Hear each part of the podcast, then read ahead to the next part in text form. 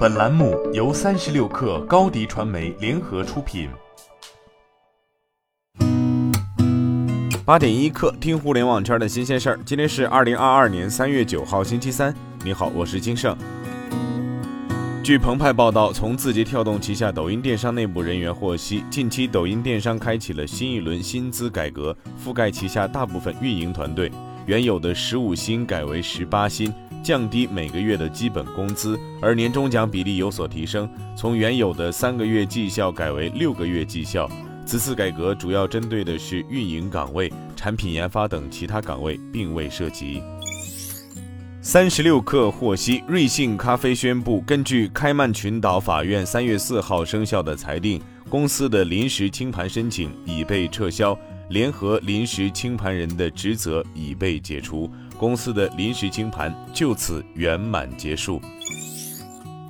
Sensor Tower 公布，二零二二年二月中国手游发行商在全球 App Store 和 Google Play 的收入排名，共三十六个中国厂商入围全球手游发行商收入榜 Top 一百，合计吸金近二十亿美元，占全球 Top 一百手游发行商收入近百分之三十七点九。其中，腾讯游戏、网易游戏和米哈游继续占据全球手游发行商收入榜 Top 五的三个席位。根据 c i n o Research 数据显示，一月中国市场智能手机销量约三千零八十七万部，同比增长百分之零点四，环比增长百分之三十八点六。OPPO、vivo 依旧站稳国内智能机销量排名第一和第二的位置，环比分别增长百分之四十二点六和百分之五十五点八，同比分别下降百分之二十一点一和百分之十三点一。一月，荣耀智能机持续表现强劲。以略低于 vivo 的销量排名国内市场第三，同比增长百分之二百四十二点九，环比增长百分之五十四点四。Top 五品牌销量同比增幅最大。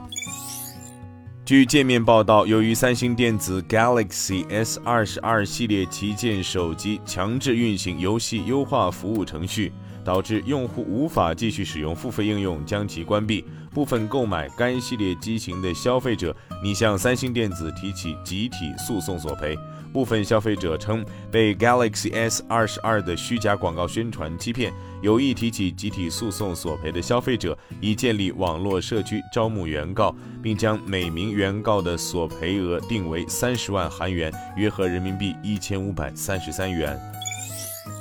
据新浪科技报道，谷歌有意收购网络安全公司 Mindyne，以增强其云安全业务，从而更好地与微软 Azure 云服务进行竞争。报道称，对该公司的竞购截止日期为二月底。此前有报道称，微软也在讨论收购 Mindyne 的事宜。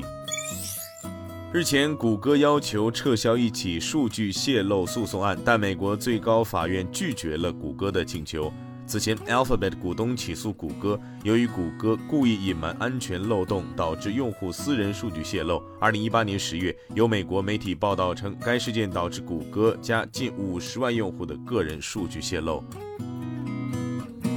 今天咱们就先聊到这儿，我是金盛，八点一刻，咱们明天见。